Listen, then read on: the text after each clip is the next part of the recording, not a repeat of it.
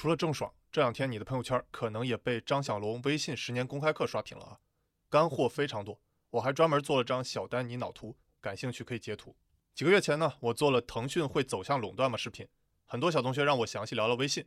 那今天我就结合张小龙的微信十年的产品思考聊聊，微信的大招是啥？张小龙到底想干啥？我是小安妮，唐说科技。本集视频还是遵循我的洁癖标准，所以你反驳所有论据都是微信一手信息。说起微信。不得不重点讲的就是视频号。那我作为一名创业者兼职 UP 主，今天就重点跟大家聊聊微信视频号那点事儿。我知道啊，有些小同学可能想听我讲如何做微商赚钱，但这个真的超出我的能力范围了，因为我也没喜提过法拉利和玛莎拉蒂啊。如果你要问我，看完张小龙的微信公开课，小丹尼，你和张小龙都是小字辈儿的啊，你对张小龙公开课里印象最深的一点是什么呢？那我的回答是张小龙提到的一个数字：一比二比十。更详细的解释就是，视频的观看量最终会达到一个数字比例，即关注比上好友推荐比上机器推荐等于一比二比十。说白了，就是从整体的视频大盘子来看，比如有一个人看自己关注 UP 主的视频，那么就有两个人看好友推荐的视频，十个人看机器推荐的视频。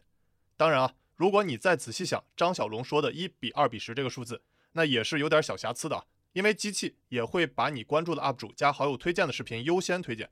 张小龙肯定是懂的。那我们在这里先不讨论的那么细，主要看大盘子，即关注比好友推荐比机器推荐等于一比二比十。那为什么关注比好友推荐比机器推荐是一比二比十，最终会变成这个数字呢？张小龙也给出了解释。那我直接放他的原话啊，因为关注的东西你已经知道大概会是什么了，反而不会太有吸引力，因此是一。那朋友赞虽然看起来累，但是不能错过，所以是二。而系统推荐呢，符合懒人原则。是大多数人更容易消费且获得舒适感的信息，所以是十。但是呢，让我印象深刻的并不只是这个最终数字，而是视频号的一步步演变，变成现在这个产品形态的过程，也是踩过不少坑的啊。那视频号踩过什么坑呢？最大的坑就是视频号的产品形态刚开始一上来就是要切最大的那块蛋糕，即机器推荐的那个十。那原因也很好理解啊，微信有十点九亿的每日活跃用户数，手握中国最多的用户数。而且呢，腾讯的地位摆在那儿，手里握的也不只是微信这个王炸，在微信上做视频号，当然就是要切那块最大的蛋糕了啊。那这个逻辑听上去还是挺顺的，但面临两大问题：问题一，机器推荐初期没有好内容；问题二，友商机器推荐很牛逼。先说问题一啊，微信是很牛逼啊，但视频号在刚起步阶段，如果视频号上来就切最大的市场机器推荐，面临的最大问题就是刚起步没有精彩的视频内容，那机器推荐个毛啊！算法再优秀也没啥可好推荐的。巧妇难为无米之炊，这句话呢用在视频号的起步阶段是很形象了。而且呢，视频号的定位就是坚持自己不自制内容，自制内容呢类似爱奇艺的奇葩说。那正好呢，最近我和李自然还上过奇葩说。而且呢，视频号也不去采买内容或花钱邀明星来入驻啊。采买内容呢和花钱邀请明星入驻类似小破站。那用张小龙的原话就是：我们自己不做内容，也不会去买内容。我们不关注具体的内容是什么，我们只做内容的承载和传递。所以啊，这就造成了视频号刚开始切机器推荐的这条路不可行，用户活跃度很低，机器也很无奈啊，我推你个鬼啊！那接着说问题二，抖音、快手等视频平台在机器推荐这块已经做得很完善了。对于2019年才刚开始开发的视频号来说，在这个机器推荐领域，可以说刚起步的机器号就是个弟弟啊，哪怕腾讯再牛逼。但是在自己刚开始不那么擅长的领域，却和抖音、快手硬碰硬，那也是以卵击石，得不偿失啊！就像朗朗和姚明比赛打篮球，看上去都是手感运动啊，哪怕现在姚明再发福，也可以狂虐朗朗啊！所以啊，因为以上两大问题，视频号刚开始走机器推荐这条路是行不通的。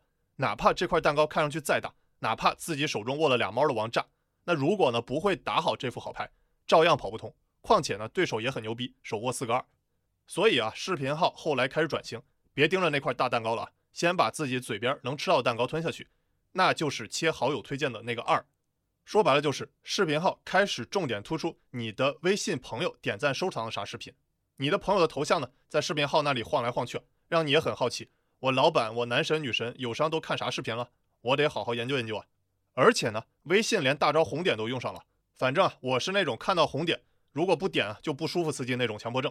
尤其是美女头像再加个红点，那就更想点了。不知道在看了你是不是也是同一病房的？那这就说得通了。微信的最大优势就是你的关系网都在上面，尤其是在刚起步阶段，一定要优先发挥自己的最大优势。如果说微信是视频号是他爹，那也要优先发挥自己爹的最大优势啊，像王校长一样到处撒币。当视频号转型切自己最擅长的领域及好友推荐的那个二，整体数据有了明显增长，而且呢开始形成正循环，正应了张小龙那句话：典型的微信 style 的产品方法，即通过产品而非运营的方法，找到事情的撬动点，通过产品能力让事情运转起来。所以啊，现在的视频号模式基本算是跑通了。当有了第一波核心用户及那些有关注的活跃用户，这些核心用户的数据逐渐趋向一比二比十，那现在呢是一比二比九。说明啊，张小龙开始预测那个数字，最终结果基本是正确的。但是呢，实现路径却是曲折的。以终为始，其实也是微信 style 的重要风格。如果你们感兴趣呢，以后我专门出集视频聊聊微信 style。微信踩过的坑，我总结为一句话：不要刚开始就去想着切那块最大蛋糕，要考虑自己的优劣势和友商的情况，选择最适合自己的一条路径。那这句话呢，看上去是老生常谈了，但哪怕是互联网大腿腾讯，也会经常踩坑啊。重点是要快速的测试迭代，立刻改正。各种的灰度测试正是这个目的啊！而且啊，视频号的未来可想象空间还是很大的。比如在视频号的基础上嫁接了微信直播啊。可以预料到的是，微信会在今年的春节期间大干一场。因为疫情的原因呢，很多人回不了家，所以啊，微信直播拜年肯定是重头戏。腾讯呢也会在直播下超级重注，直播拜年发红包那是肯定有的。大家可以到时候看看我是带预言家还是打脸永动机啊。视频号踩过坑。其实也给我们个人发展有启发，不要只盯着那块最大蛋糕，想要一步到位是很难的。要仔细思考自己嘴边能吃到那块蛋糕，还有你自己的竞争对手难以吃到那块蛋糕。虽然我们的最终目标是一致的，比如我之前文章里讲过的 OKR 就是要目标导向，但每个人的实现路径可能都不同。